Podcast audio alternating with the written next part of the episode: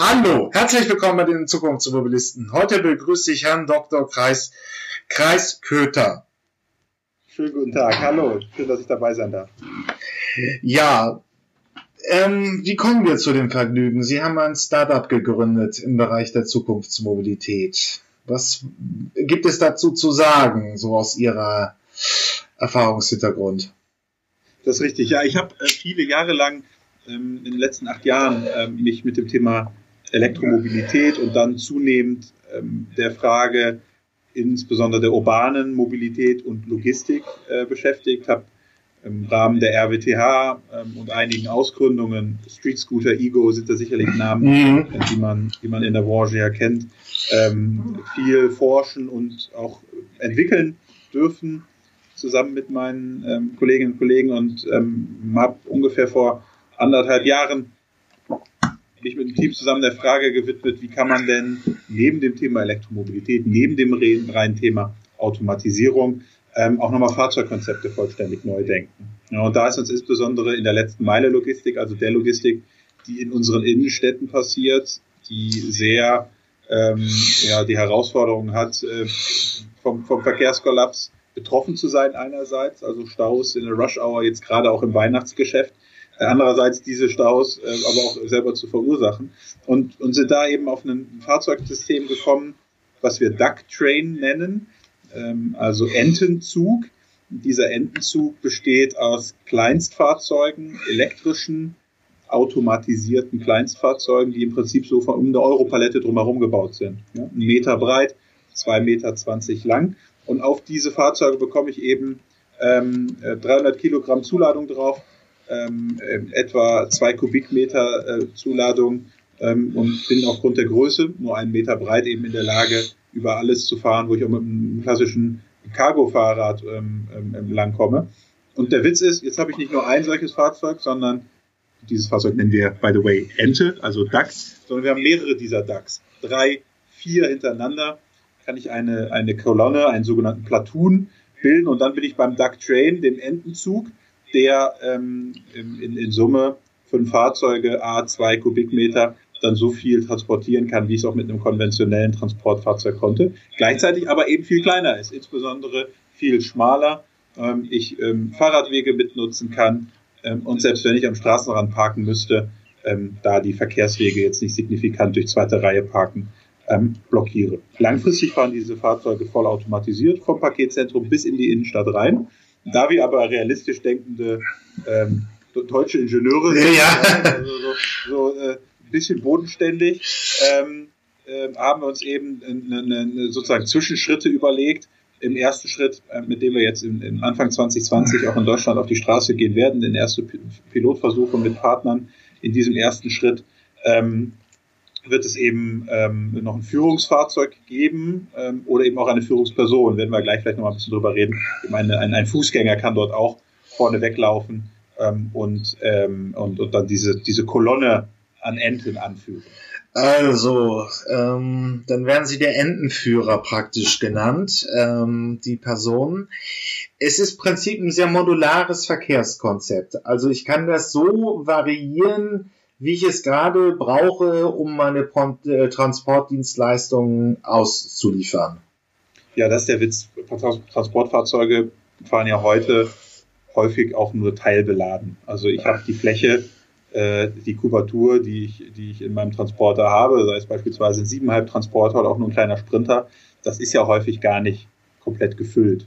Äh, und selbst bei einem Paketdienst, der fängt morgens voll an und mittags ist er eben schon halb voll benötigt aber über den ganzen Tag die gesamte Fläche.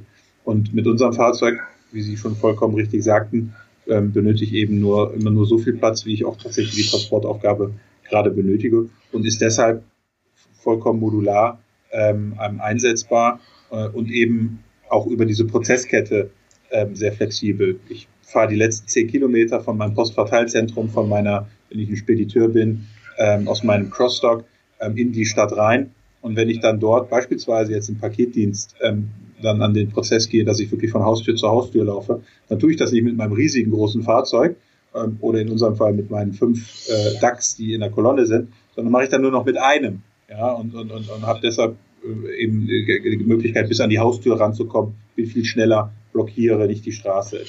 Und dieser Ansatz soll praktisch erstmal eine Entlastung für größere Städte bieten. Nicht nur größere Städte, auch kleinere Städte, ähm, alles was so mehr als 30.000 Einwohner hat, äh, kann davon erheblich profitieren, weil da, wenn Sie sich das mal morgens anschauen, ähm, ja, so 7, 8 Uhr, wenn dann auch viele äh, Bürgerinnen und Bürger im, im Straßenverkehr stecken, häufig ja auch, dann plötzlich auch die Flotten der Paketdienste der Spediteure ausschwärmen mit ihren Fahrzeugen und zusätzlich zu den Pendlern ähm, eine Last auf diese Straßen sind. Und mit unserem Fahrzeug ähm, sind wir eben in der Lage, das deutlich ähm, ähm, effizienter zu machen, deutlich weniger Flächenbedarf, Kapazitätsbedarf auf der Straße in Anspruch zu nehmen und entlasten damit ähm, die Stadt und insbesondere die Bürger und Bürger, die in der Stadt wohnen und, und die Verkehrswege nutzen. Aber ist langfristig auch wenigstens strategisch überdacht worden, das mal auf Personenverkehr auszudehnen?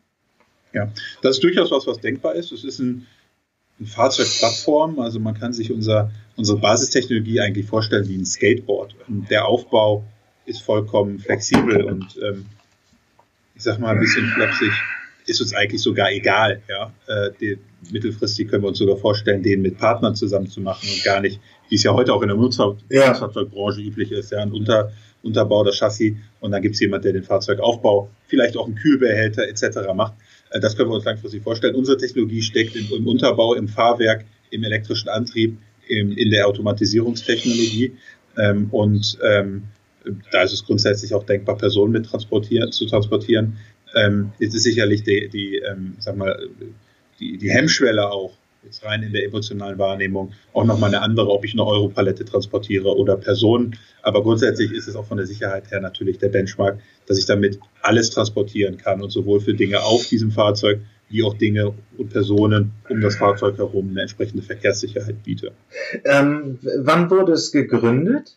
Ähm, Wir haben im Oktober 2018 gegründet, ist also ähm, etwas über ein Jahr her ähm, und sind jetzt über das Jahr 2019 ähm, mit einer kleinen ähm, Pre-Seed-Investition ähm, von zwei Investoren ausgestattet worden, so dass wir ähm, über das Jahr 2019, insbesondere über die zweite Jahreshälfte 2019, sehr intensiv entwickeln und einen Prototypen aufbauen ähm, konnten und werden jetzt im Januar 2020 in die ersten Versuche ähm, mit, mit, mit welchem Level von Automatisierung auf der Skala von, von 1 bis 5 gehen Sie ins Feld?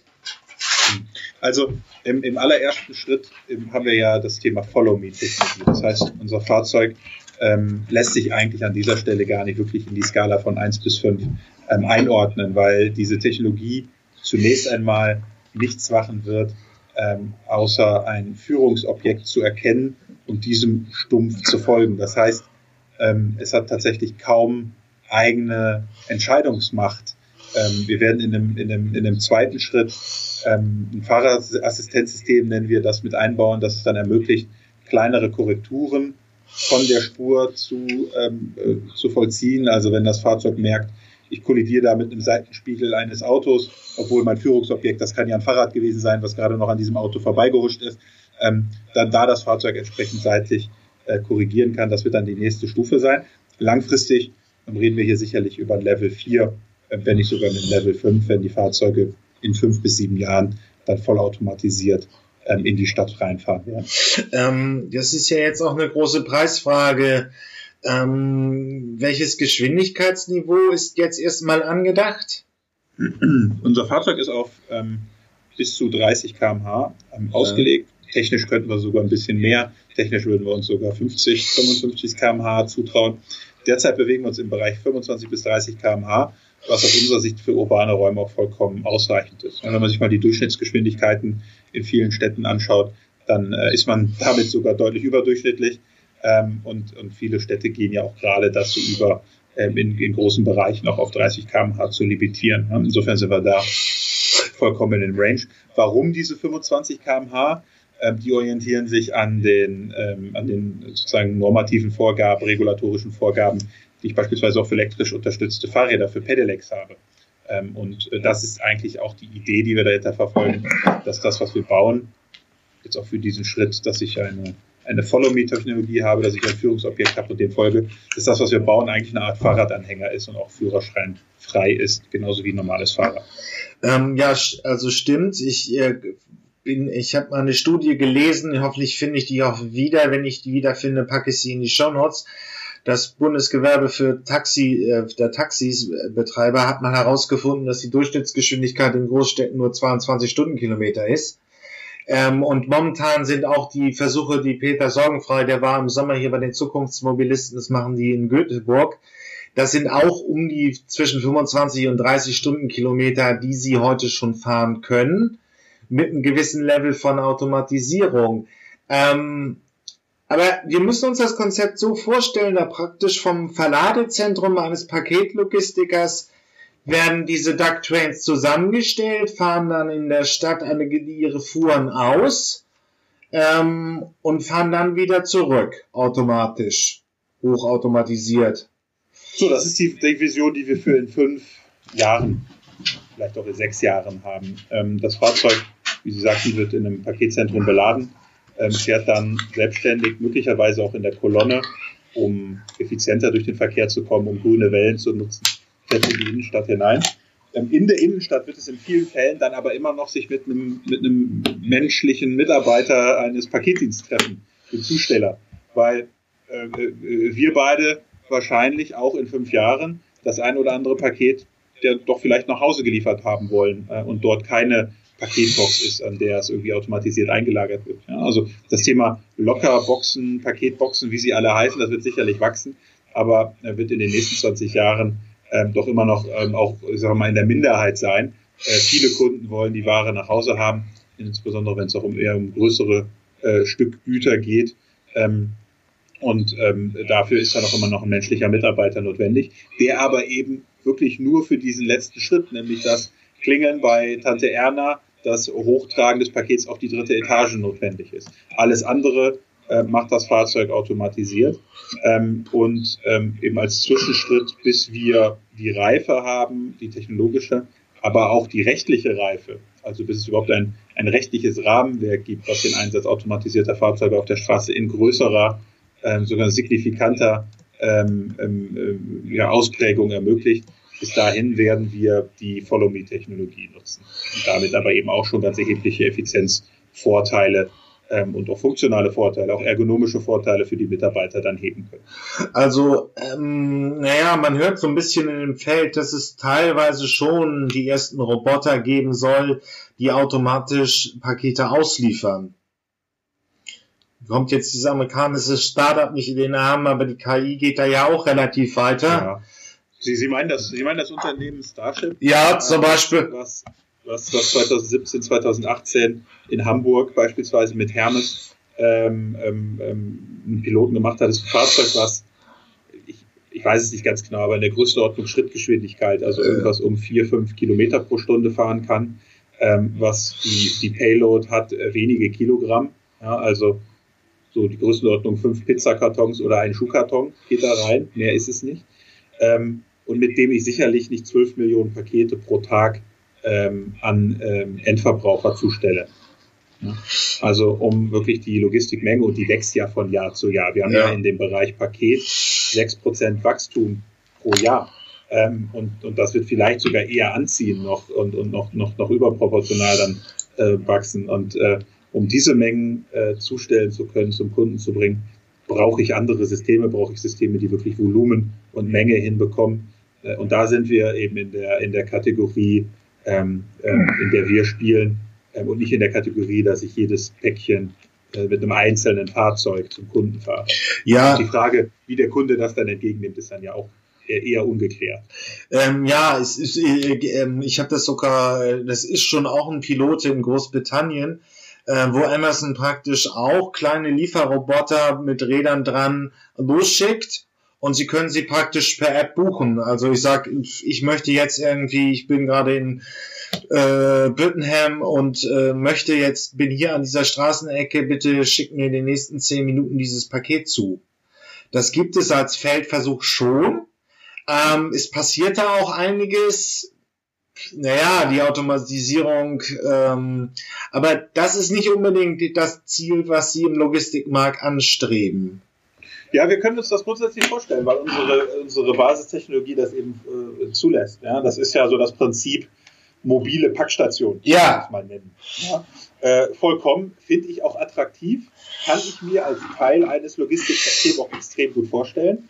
Äh, nicht in der Ausprägung eines Starship-Robots, das ist einfach, das rechnet sich nicht, da wird kein Business Case raus, aber in der, in der Ausprägung mobile Packstation eben schon äh, dass sie eine Avisierung haben, ich möchte in dem Zeitfenster, habe ich Mittagspause. Da muss man natürlich auch nur aufpassen. Ja, alle Menschen haben ja ungefähr im gleichen Zeitfenster Mittagspause. Die Frage ist, was diese Fahrzeuge dann zwischen 8 Uhr äh, und 12 Uhr und zwischen 13 und 17 Uhr tun. Ja, da muss man, muss man nochmal sehr gut drüber nachdenken. Ähm, ich glaube aber eben, dass das nur ein Teil ist. Ich glaube schon, dass ein großes Volumen ähm, im, im, im B2C, also im Endkundengeschäft, äh, wenn, wenn, ja. wenn, wenn Sie, äh, ich oder Tante Erna eben ein Paket bekommen, dass das auch ähm, ganz konventionell in den nächsten 20 Jahren äh, an der Haustür übergeben wird. Und die Frage eben sich gestaltet, wie kann ich alles vor der Haustür, den ganzen Supply Chain, Logistik Chain vor der Haustür effizient gestalten. Ähm, und, und da reden wir dann eben über Automatisierung und, ähm, und Assistenzsysteme, die dann den menschlichen Mitarbeiter in diesem letzte Meter-Prozess, möchte ich ihn dann eher nennen, das ist dann gar nicht mehr die letzte Meile, sondern sind die letzten 100 Meter oder so, ähm, wie kann ich dann da besonders effizient sein? Ähm, das ist so ein bisschen die Zukunftsversion, aber welche technischen Hürden haben jetzt gerade Sie so bewältigt in den letzten Jahr, dass Sie zum praktisch zum Status gekommen sind, dass sagen wir 25 Kilometer machbar sind? Dann sind die Systeme noch sehr simpel gestrickt, dass sie wirklich nur folgen, aber man denkt dann schon weiter was ist erreicht worden im Feld, ähm, was Automati die Automatisierung des Fahrvorgangs so wirklich angeht? Aber wo sind auch noch die Aufgaben? Ja. Also tatsächlich hat uns ähm, zunächst einmal ganz viel sehr stark umgetrieben, was gar nichts mit Automatisierung zu tun hat. Wir haben uns die Aufgabe gesetzt, ein Fahrzeug zu bauen, das 300 Kilogramm transportieren kann, was dabei unter 450 Kilogramm Gesamtmasse bleibt bisschen so eine regulatorische Grenze auch wieder der Fahrzeugklasse. Äh, und aber eben diese 300 Kilogramm bei ähm, 25, 30 kmh und diese Geschwindigkeit durchaus auch in der Kurve hinbekommen. Und das ist eine Riesenherausforderung, was zunächst einmal das Fahrwerk, das Fahrzeug an sich angeht. Ja, weil wir in dieser Fahrzeugkategorie heute äh, kaum äh, äh, Fahrzeuge kennen. Äh, die, wir, unser, unser Fahrzeug ist ja ein Vielrädler. Mhm. Unser Fahrzeug hat ein vollwertiges Federdämpfersystem, wie Sie aus dem normalen Pkw kennen. Eben nur mit der Herausforderung, dass das Gesamtfahrzeug inklusive Motor, inklusive Batterie nicht mehr als 150 Kilogramm wiegen darf. Und das war eine ganz, ganz große Herausforderung, die unsere, unsere Ingenieure ähm, angenommen haben und auch sehr erfolgreich waren. Ähm, und andererseits tatsächlich die Frage, wie bekomme ich das Ganze jetzt zugelassen? Ja, wir schwimmen hier in einem, äh, in einem, in einem, in, einem äh, in, einer Arena, ähm, in dem, in der es keine Fahrzeugkategorie gibt. Ja, unser Fahrzeug ist ähm, einerseits mit diesem Aspekt angetriebener Fahrradanhänger äh, äh, und ähm, andererseits mit dem Aspekt äh, eines automatisierten Fahrzeuges vollkommen außerhalb dessen, was die Straßenverkehrszulassungsordnung und Straßenverkehrsordnung derzeit so vorsieht. Ja, und das ist die andere große Herausforderung, wie man mit, mit, mit dieser, ähm, ja, mit diesem Setting jetzt in ähm, genehmigte und, und, und abgesicherte äh, Tests auf deutschen Straßen kommt. Ja, weil wir haben uns schon auch als Unternehmen das Ziel gesetzt, etwas hier in Europa zu verändern. Wir wollen nicht nach Singapur gehen, um unser Device dort ähm, in einer, ich sag mal, eher lascheren rechtlichen äh, Rahmen ähm, zu erproben und, und dann zu sagen, dass es grundsätzlich funktioniert. Nein, wir wollen tatsächlich etwas ähm, hier bei uns verbessern und, und stellen uns deshalb eben auch diesen Herausforderungen, die das Rechtliche mit. Ähm, äh, also ist das Fahrzeug als solche noch relativ schwierig. Haben Sie auch schon mal so über sowas nachgedacht, ähm, wie Räder, die sich um 360 Grad drehen? Das habe ich neulich einmal ein Konzept gesehen, wo man wirklich die Innenstadtbelieferung dadurch eben noch, äh, ja, da einfach sehr platzsparend ist, weil das Fahrzeug praktisch sich um die eigene Achse drehen kann, kein Wendekreis. Ähm, darüber nachgedacht oder entwickelt oder geht es in die Richtung? Tatsächlich ähm, haben wir da sehr viel angeschaut, sehr viel auch verworfen, weil sich einfach kein Business Case ergibt, wenn ein einzelner DAC 100.000 Euro kostet. Ja. ja. Ähm, äh, wir sind in der Logistikbranche unterwegs, da wird jeder Cent zweimal umgedreht, vielleicht sogar dreimal.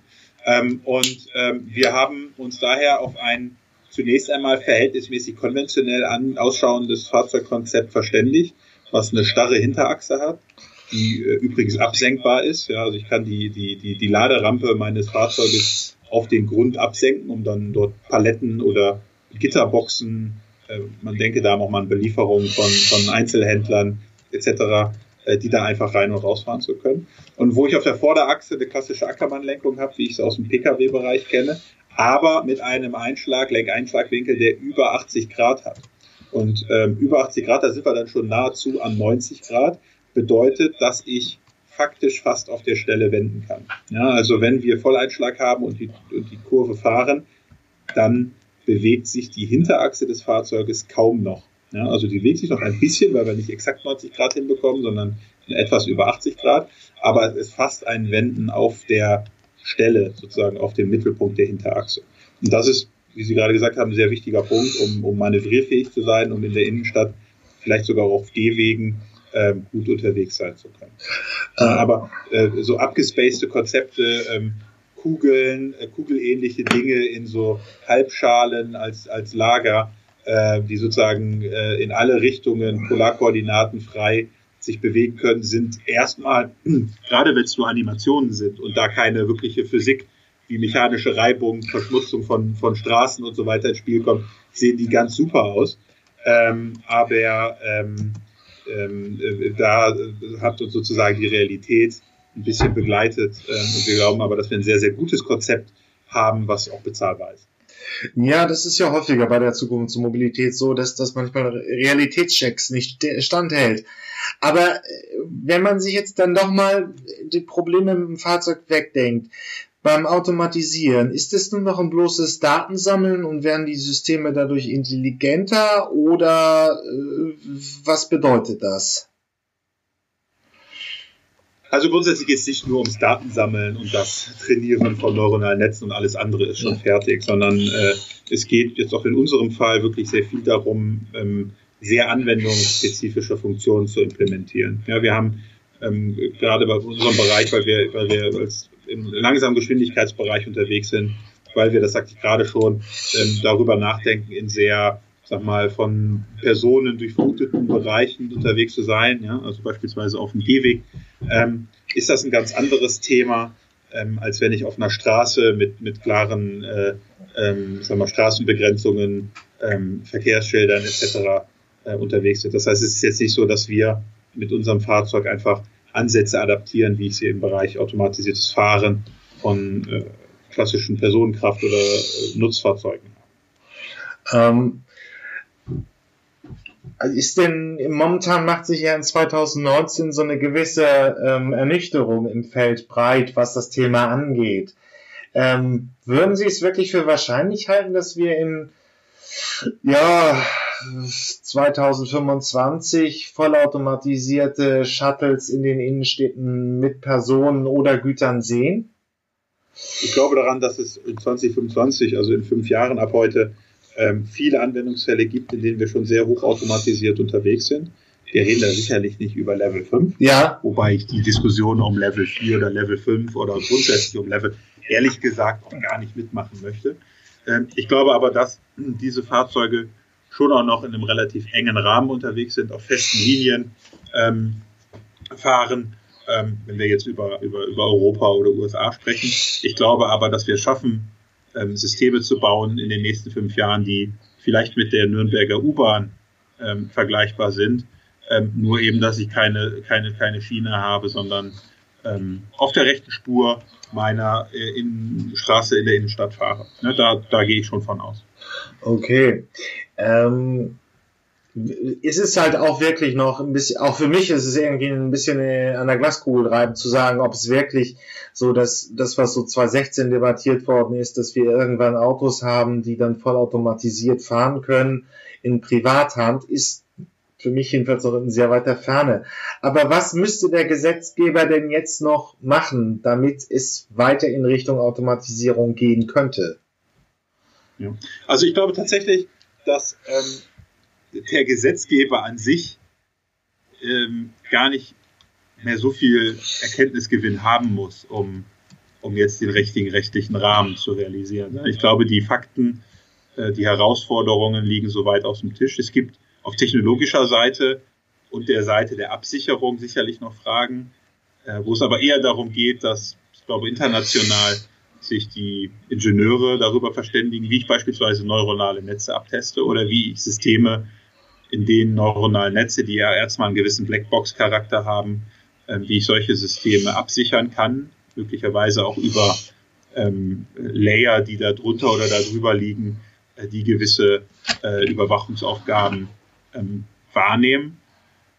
Ähm, ich glaube übrigens, dass es gar nicht wichtig ist, dass Fahrzeuge, die jetzt in Privathand sind, der klassische, äh, weiß ich nicht, Familienvan oder, oder eine S-Klasse, dass solche Fahrzeuge automatisiert fahren. Ich glaube, den, den größten Mehrwert für die Gesellschaft, für die Städte, für die Infrastruktur haben wir, wenn wir ähm, Teile des öffentlichen Personentransports und Teile der ich sag mal, logistischen Versorgung der Innenstädte ähm, automatisieren. Ja, wenn wir uns damit äh, beschäftigen, ähm, in den nächsten zehn Jahren ähm, lösen wir schon ganz, ganz große Teile der Herausforderungen, die wir haben. Ja, da müssen Sie halt, wenn Sie mit der S-Klasse in Urlaub fahren, die nächsten zehn Jahre selber noch lenken. Aber äh, das ist jetzt nicht das große Problem. Ja, dann muss ich nicht jetzt das letzte italienische Dörfchen auch kassieren und mit Infrastruktur ausstatten. Das würde jetzt schon mal reichen, die 30 größten Städte äh, Europas zu ertüchtigen und dort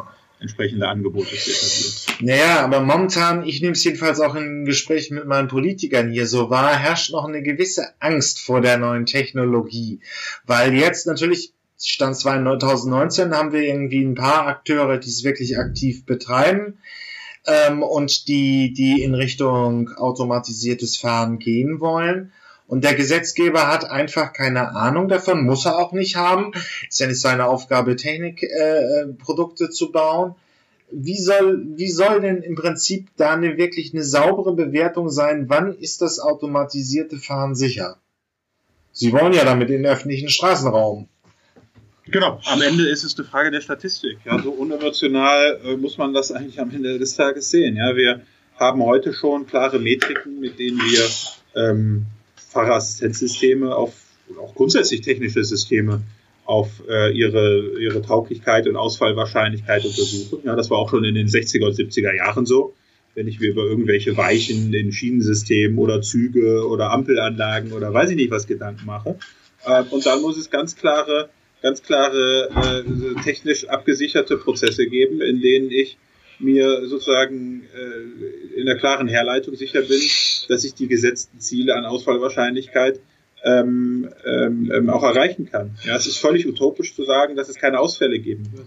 Äh, die Frage ist, was eine Gesellschaft bereit ist, ähm, an Risiko einzugehen. Und da bin ich offen gesprochen einer derer, die sagen, wenn wir es schaffen, die Anzahl der tödlichen oder schweren, tödlichen Unfälle oder Unfälle mit schweren Verletzungen zumindest ein wenig zu reduzieren in Summe, äh, dann hat es schon was geholfen.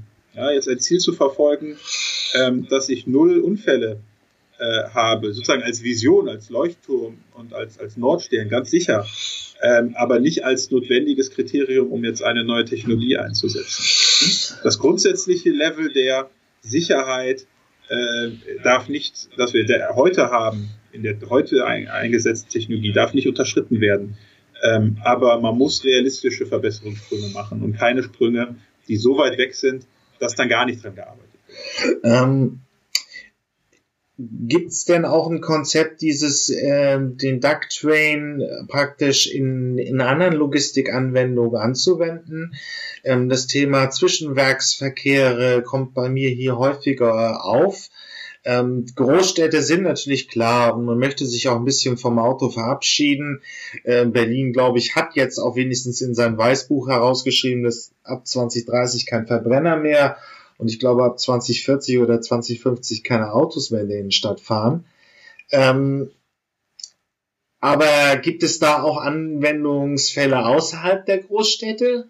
Werksverkehre ja. oder ja, also wir sprechen gerade industrielle Anwendungen an, ähm, die vollkommen neben der, neben der ähm, urbanen Logistik in unserem zweiten äh, sozusagen Fokusfeld liegen. Ähm, wir haben ja, im, im, wenn wir über private äh, Räume reden, also über geschlossene Industrieareale, über Fabriken, haben wir ja schon Jahr, Jahrzehnte die Möglichkeit, ähm, ähm, fahrerlose Transportsysteme einzusetzen. Ähm, und in diese ähm, Nische passt eben auch die Ducktrain-Anwendung hervorragend, ähm, eben mit der Ergänzung, dass unser System auf Privatgelände sehr schnell in den nächsten Jahren jetzt automatisiert fahren werden kann und ich dann interimsweise eben, wenn es dann ein paar Kilometer über die öffentliche Straße geht, ähm, dann auch die Vollautomie-Technologie einsetze. Ja, also so sehr schnell schon einen Mehrwert erzeuge. Ähm, klassische Lieferkette, Automobilindustrie vielleicht mal vor Augen geführt. Ein Sitzhersteller äh, ist ein paar Kilometer entfernt von seinem ähm, Automobilwerk, ähm, belädt die Dinge an seinem Band, an seiner, in, in seinem Fabrikgebäude, belädt er die auf Ladungsträger, die kommen auf die Ducktrains drauf, die fahren dann in Kolonne einmal quer durch das Fabrikgelände bis zum Werkstor und weil ich eben noch keinen rechtlichen Rahmen habe, dann außerhalb des Werkes automatisiert zu fahren, übernimmt dort dann eine Führungsperson. Die macht aber nichts anderes als die zwei, drei Kilometer, die es jetzt dann bis, zur, bis zum Werk meines Kunden, des Automobilherstellers braucht, äh, vorne wegzufahren, übernimmt in der Zeit die Aufgabe des verantwortlichen Fahrzeugführers und übergibt sozusagen an der Pforte des Zielortes dann die Fahrzeuge wieder in ihre Automatisierung, wo sie dann im Framing des fahrerlosen Transportsystems ähm, äh, dann ihren Weg wieder bis an, die, an den Zielort dann fahren können. Ja, also das sind Anwendungsfälle, genauso beispielsweise Anwendungen auf Flughafengeländen. Ja, wir sind mit einem großen ähm, internationalen Flughafen ähm, in sehr konkreten ähm, Gesprächen und Ausarbeitungen, wie man eine Anwendung auf dem Vorfeld, also auf der Airside, nennt das der Luftfahrtexperte, auf der Seite des Flughafenzauns, auf dem die Flug, äh, Flugzeuge sich auch bewegen, äh, wie dort Anwendungsfälle beispielsweise im, im Bereich Paketverladung stattfinden. Ähm, ist im Prinzip auch bei diesen Zwischenwerksverkehren ist es relativ gravierend, wenn der menschliche Fehler, den es ihm im konventionellen Betrieb gibt, ähm, herausgenommen wird. Also praktisch äh, dass der Lkw-Fahrer dann nicht zu schnell fährt und dann kann der Autohersteller keine Sitze verbauen, dann stehen bei ihm die Bänder still äh, und das kostet dann in der Stunde ein paar hunderttausend Euro Ausfall. Genau. Ja, genau. also das sind halt so industrielle Anwendungen, wo, Entschuldigung, ähm, wo es eigentlich darum geht, äh, dass Automatisierung diesen Vorteil eben könnte. Ganz genau, äh, richtig. Ähm, hört sich alles ganz gut an, aber ich bin ja hier an so einer kritischen Rolle. Wie, wie beurteilen Sie denn jetzt so die Rolle der, der, der, der Wirtschaftsakteure in dem Bereich? Also wir haben da die Paketdienstleister, die müssen wir hier nicht nennen, die kennen wir alle, aber wir haben auch nochmal die Rolle der Kommunen. Es ist ja dann, geht's ja vielleicht irgendwann auch mal um Lizenzen. Äh, wir haben jetzt auch noch äh, die verschiedenen Sharing-Anbieter, die mit irgend, also sechs Fahrzeuge von neun Anbietern ähm, gibt es alleine schon in Hamburg. Das wird sicherlich in den nächsten Jahren auch immer mehr. Ähm, wer ist da besonders interessiert an Ihrem Konzept oder wer will das auch blockieren? Tatsächlich muss ich sagen, das wundert mich ein bisschen, hat es noch niemand wirklich aktiv versucht zu blockieren. Ähm, fangen wir mal bei den Kommunen an, die das Ganze sehr ähm, positiv, realistisch positiv aufnehmen. Ja, aber eben auch gerade darüber, dass wir ja nicht sagen, hey, wir kommen jetzt hier mit einem automatisierten Level 5 Fahrzeug und wir, wir retten die Welt, sondern mit diesem etwas gegroundeten ähm, Ingenieursansatz an die Sache rangehen, Follow-Me-Technologie, Generation 1, 2, 3 und dann im vierten Schritt erst dann in eine Vollautomatisierung reingehen wollen, ähm, ein gewisses Vertrauen auch darin haben, dass das, was wir vorhaben, ähm, realistisch ist. Ähm, andererseits ist es so, dass wir mit den Paketdienstleistern, mit den großen Kurier-Express-Paketdienstleistern, äh, den gelben, den blauen, den, äh, den braunen und so weiter, roten, mm, ja. welche Farben sie alle haben, ähm, mit allen denen sprechen wir und mit einigen von denen sogar sehr konkret, sodass es da auch in 2020 ähm, ähm, einige Pilotversuche geben wird ähm, auf der öffentlichen Straße, die dann auch in der Öffentlichkeit wahrgenommen werden können. Ähm, zudem gibt es ähm, viele Speditionen und Logistikunternehmen. Es gibt eine nicht zu, ver, ver, ver, zu unterschätzende Anzahl auch an kleinen Speditionen, die eher regional aufgestellt sind, die, die gar nicht Langstrecke machen, sondern äh, mit kleineren Fahrzeugen in, in, in Städten und in Regionen Transporte machen. Es gibt City-Logistikunternehmen, die, die, die Lieferdienste, äh, Essenslieferdienste, ähm, da gibt es eine ganze große Zahl ähm, an, an mittelständischen Unternehmen auch, die diese Technologie, ähm, die, wie wir sie anbieten, sehr spannend finden. Und auch mit denen äh, gehen wir in, in unterschiedliche Erprobungen, weil ja auch für uns das so eine Reise ist, zu verstehen, was sind denn die ganzen Anwendungsfälle, die man jetzt nicht so aus dem Lehrbuch ähm, ähm, alle äh, 0815-mäßig kennt. Klar, die klassische Paketzustellung, ähm, die, die, hat man schnell abgearbeitet, da weiß man sehr schnell, was muss unser Fahrzeug können, um das gut zu bedienen.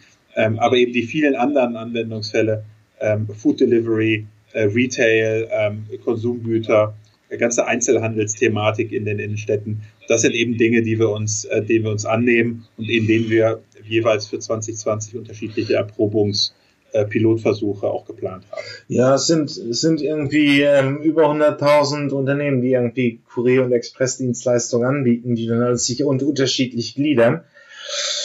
Ja. Und deren Kunden, die dann auch alle nochmal äh, eigene Vorstellungen haben. Ja, der eine möchte es in der Box, der andere möchte es in der Box, der dritte möchte Brautkleider auf der häng, äh, hängend auf der Stange transportiert haben. Ja, also das sind, das ist wirklich eine Komplexität, wenn Sie da im Detail reinschauen. Ähm, äh, die macht Freude. Ähm, und zum Abschluss dann nochmal äh, der ÖPNV.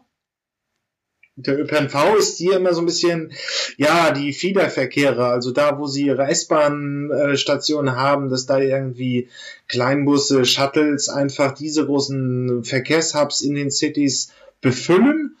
Und dann übernimmt der ÖPNV. Gibt es da auch schon ein paar Projekte, die interessant sein könnten? Ja, gibt tatsächlich spannende Projekte, äh, mehrere in, in Deutschland, in denen ähm, Straßenbahnen oder S-Bahnen dafür verwendet werden, von außerhalb der Stadt Material, ich sag mal, auf einer Europalette oder einem ähnlichen Einladungsträger ähnlicher Größe äh, in die Innenstadt reinzubekommen.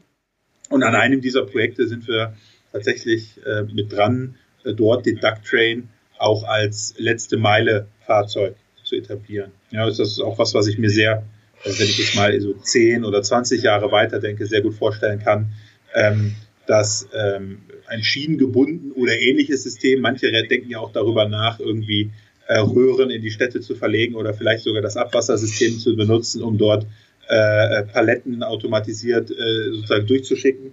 Und, und wenn die dann in der Innenstadt ankommen und es dann darum geht, so die letzten Meile zum Kunden zu überwinden, da glauben wir, kann dann tatsächlich auch unser Duck Train ähm, zum Einsatz kommen. Ja, sehr spannendes Konzept. Es war mir ein Ja, vielen Dank für das Gespräch. Ich ähm, möchte vielleicht auch so für das Jahr 2020 mitgeben, dass ich äh, persönlich ein, ein, ganz tolles Momentum mittlerweile verspüre. Ähm, ich glaube, an die Elektromobilität kann man äh, mehr oder weniger einen Haken dran machen. Und jetzt weitet sich das Ganze ähm, deutlich auf, auch über die Mobilität äh, hinaus neue Logistikkonzepte und äh, ich finde das ähm, eine sehr spannende Bewegung. Ich finde das ein sehr spannendes Jahrzehnt, was da jetzt auf uns zukommt und ich möchte alle ja, beteiligten Player äh, in diesem Spiel ermutigen, da auch offen zu sein für neue Ideen und die auch von vollem Herzen ähm, anzutreiben freue ich mich auch darauf, dass wir irgendwie uns im Jahr nochmal zusammensetzen und schon die ersten Ergebnisse der Pilotprojekte erfassen. Denn momentan ist es ja noch so ein bisschen die Arbeit in der Schreibstube des Ingenieurs. Und dann können wir schon mal so richtig beschauen, was die, was es in der Praxis davon funktioniert hat. Aber dann sage ich vielen Dank. freue ich mich. Ja, vielen Dank. Vielen Dank.